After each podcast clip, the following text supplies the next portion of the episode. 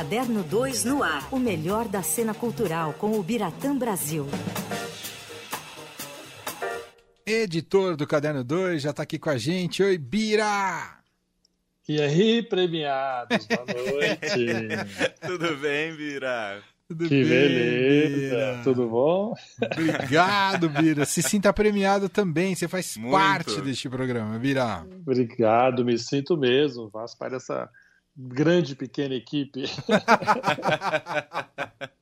Maravilhoso, muito bom. Acho você... que eu, eu ah. fui, fui, eu que te dei a notícia ontem ou não? Foi. Você já sabia? Foi, foi você. Foi você. é. Eu não sabia se podia falar que você faz parte do júri do APCA, não de rádio, evidentemente, mas que você faz o APCA. Pode falar, Bira? Eu já falei, né? Pode, não, claro, pode. É. Se não pudesse, já estava ouvindo tudo, tudo, tudo, tudo desligado.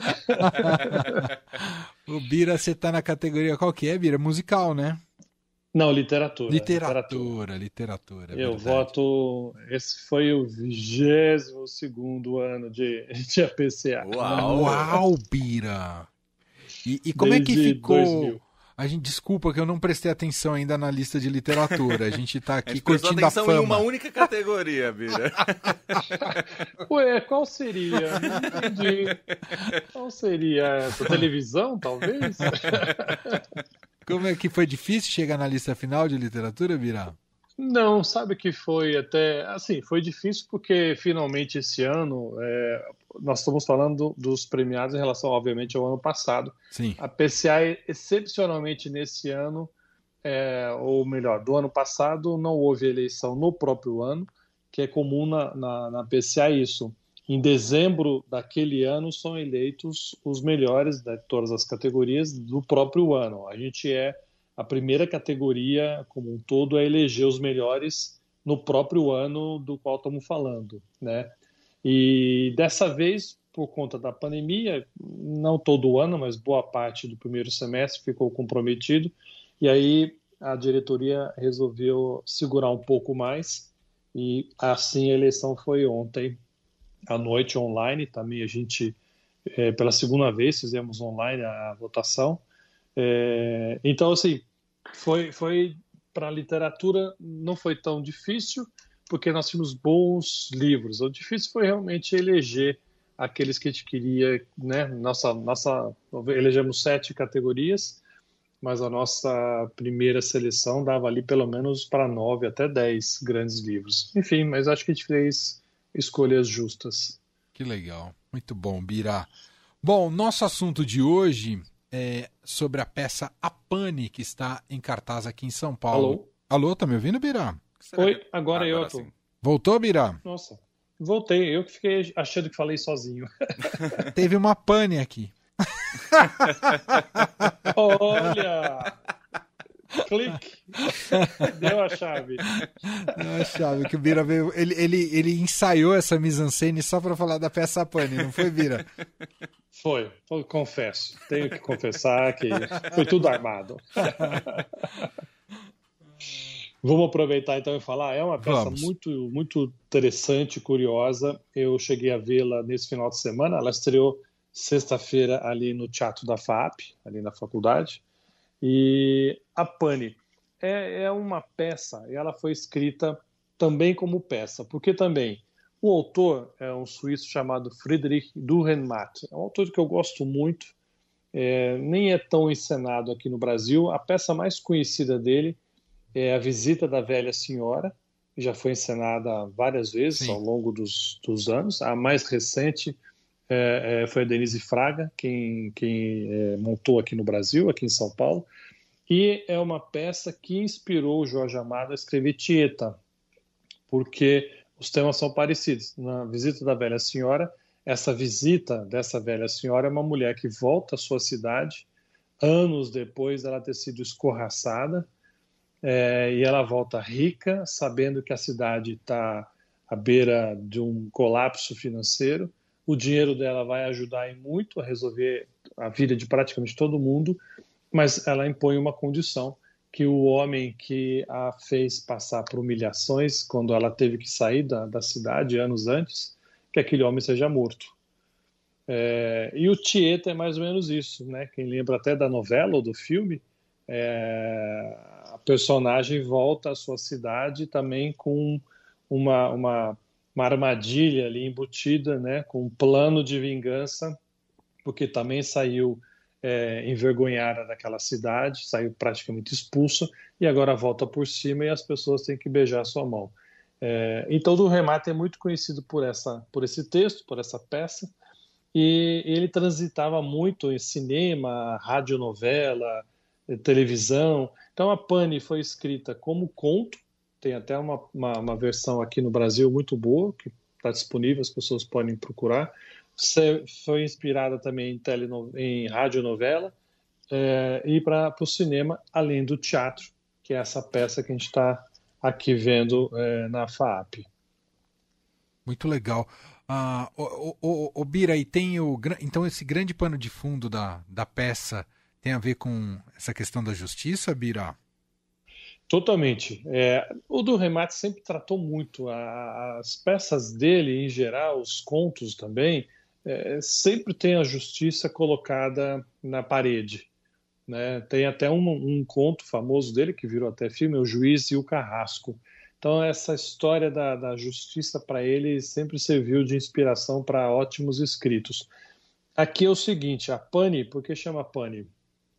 Assim, a primeiro modo, à primeira vista, parece ser o que motiva a história. É um cidadão, um, um comerciante, que está dirigindo pelo interior do seu país, o carro quebra, tem uma pane num vilarejo, ele é obrigado a ficar lá pelo menos por uma noite para enquanto o carro é consertado.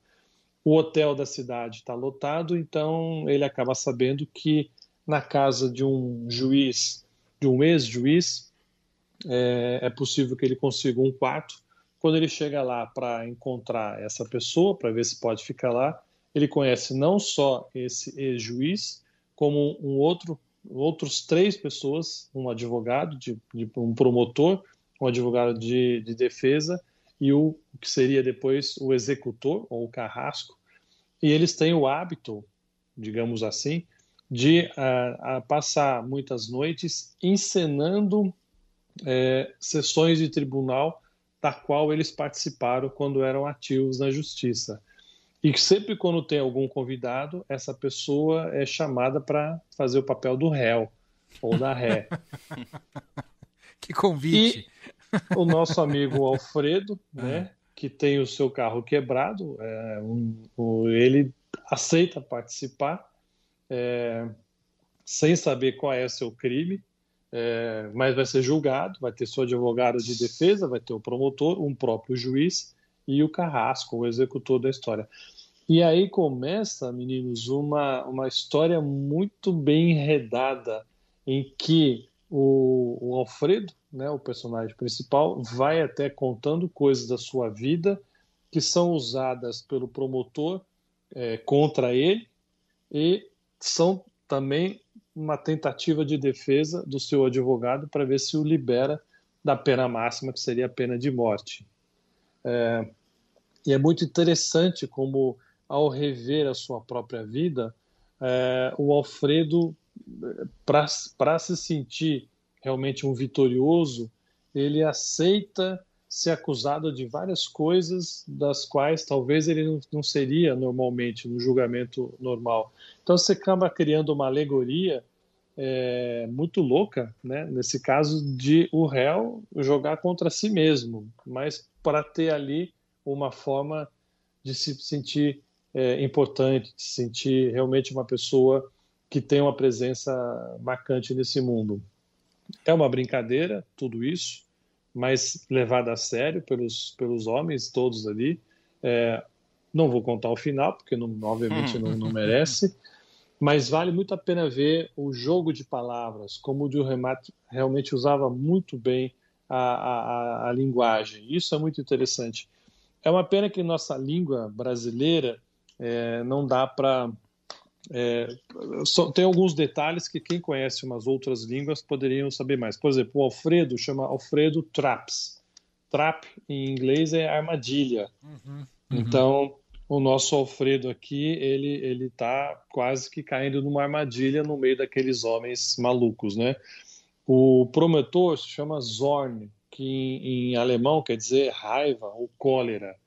E realmente ele vai com toda a vontade é, para cima do, do, nosso querido Trapp. E o advogado de defesa se chama Kummer, que em alemão também se chama pesar, desgosto, até às vezes pode ser usado como piedade.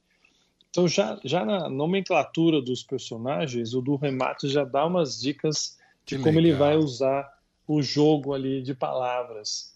É, e o que é muito legal também nessa montagem brasileira, é, o elenco é todo masculino, né? são os, os quatro ex-defensores é, da justiça, tem o mordomo e o nosso querido Alfredo Trapp.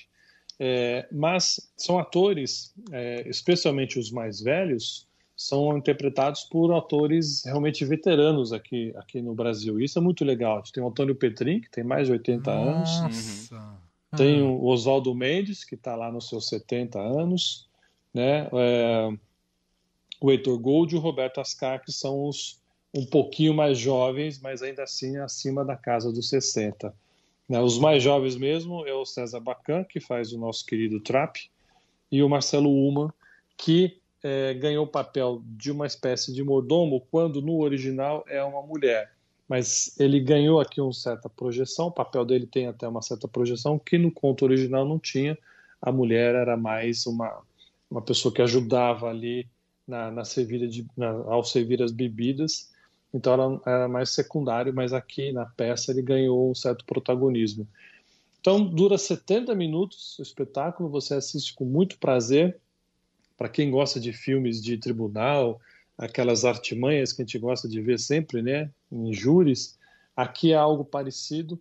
É, e como eu falei, os atores, especialmente os mais velhos, mais experientes, estão muito bem.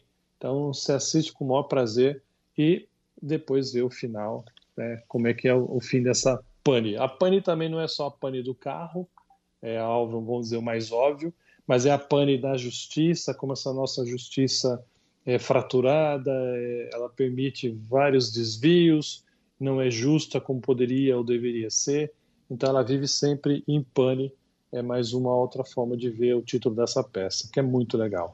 Sensacional. Você tem o serviço aí, Bira? Até quando vai? Preço, essas coisas, não? Tá na mão, vamos tá lá. Tá na mão, vamos lá. Tá na mão. A FAP, bom, quem não, quem não sabe, fica ali na rua Lagoas, né, 903, ali no, perto do estádio do Pacaembu, bem pertinho, aliás.